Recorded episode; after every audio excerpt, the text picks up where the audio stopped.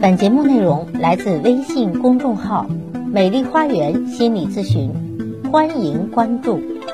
大家好，欢迎来到美丽花园心理咨询，我是心理咨询师张霞。如何面对老公出轨呢？作为专业的情感咨询师，我的这个位置和很多妻子的位置是一样的，都是女人，都是妻子。所以面对男人出轨啊，我们同样内心里要有信心，首先。要冷静啊，不要到处找人诉说，不要总是啊无目的的去寻求发泄。比如说找你的闺蜜诉说啊，找他的父母或者找你的父母。那么，除非你不想要这个男人，不想要这个婚姻了，否则很容易让事态恶化。所以呢，应该怎么做？首先是应该沉稳啊，保住情绪。第二步，搜集证据，抓住关系的主动权。搜集证据是为了让自己手里有底牌，一定不至于受对方的威胁，避免陷入被动的状态；二是遇到极端的情况，也可以为自己争取最大的权益，保护自己能够全身而退。收集证据主要要注意两类：一是小三出轨的证据，一是夫妻的共同财产。出轨记录呢，主要是指男人给小三花钱的证据，比如。啊，为小三买东西的消费凭证、转账记录等等，都可以证明出轨方和小三是有财务往来的。再一个就是对方的手机、电脑里的聊天记录、床照等等。如果对方在事业单位或者很在意名声，那么这也可以当做说你们俩以后谈判或者分财产的有利底牌。关于夫妻共同财产的盘点，我们在搜集证据的过程中。还要注意盘点一下家里的财产，对家里的银行卡余额、股票期权啊，以及房产证啊等等做一些调查。如果有条件的话，可以拍照保存一下，要做到心中有数，预防他转移资产。我有一个来访者，她在发现老公出轨之后，觉得怎么也不能接受，于是她急匆匆的打电话叫老公回家，当面质问老公为什么要做对不起自己的事情。结果呢？因为她没有证据，结果老公是死不承认。她手里呢没有有力的证据，反倒被老公反咬一口，说自己无理取闹。而她也开始自我怀疑，开始反思自己是不是真的冤枉老公了。结果呢，老公在她犹豫期间，这个过程中把手机换了密码，连带家里的财产都悄悄做了转移。到后来要离婚的时候，她才发现自己人财两空。那是哭天喊地都没有用了，所以有的时候害人之心不可有，防人之心不可无。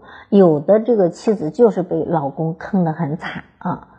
有的女人说：“我想要很多很多的爱，那如果没有爱，那有钱也是好的。”当我们遭遇出轨后，感情能够挽回，自然是好的。那如果挽不回了，至少我们要保障在物质上我们是平衡的，没有吃亏的。啊，自己能够分到自己应得的财产，毕竟我们还要以后继续生活，要保障你以后的生活。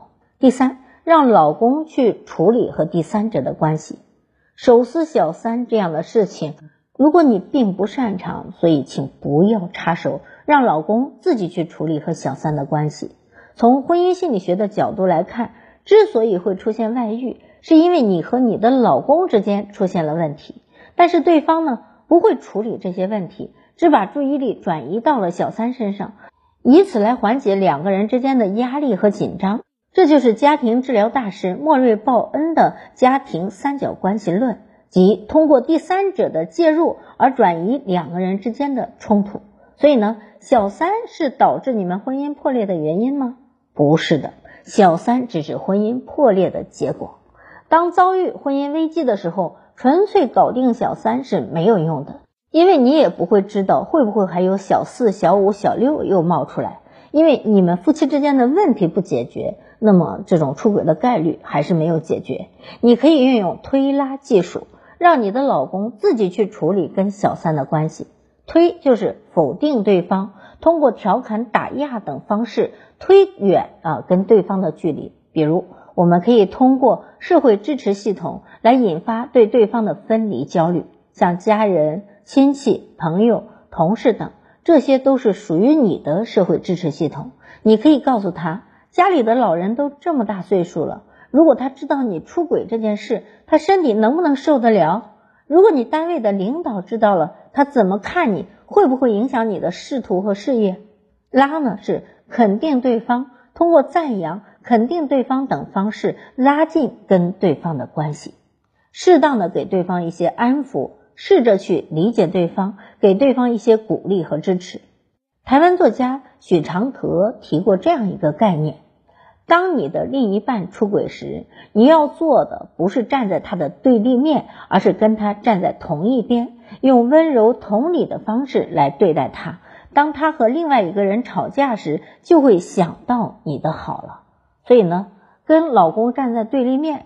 这是一个不好的状态，那说明你们的婚姻原来你跟先生就有可能是对立关系啊，就是你是我的敌人啊，不是我的友人或者同盟。那这样的话就会陷入陷入对抗状态。所以很多的男性出轨就是报复性出轨、背叛式的啊，这种跟你对立的方式。所以你要找找这背后的原因，跟老公跟你的爱人站在对立面，这本身就是有问题的。所以呢。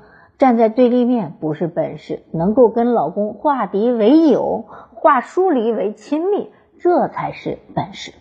好，我是心理咨询师张霞。如果您觉得我的分享有益，可以给我打赏。如果您有任何的心理情感的困惑，都可以咨询我。所有的听众朋友首次咨询都可以享受半价优惠。想咨询我或者想成为咨询师的朋友，您可以添加我的咨询微信。关注我，咨询我，帮您理清困惑，走向幸福。咱们下期节目再会。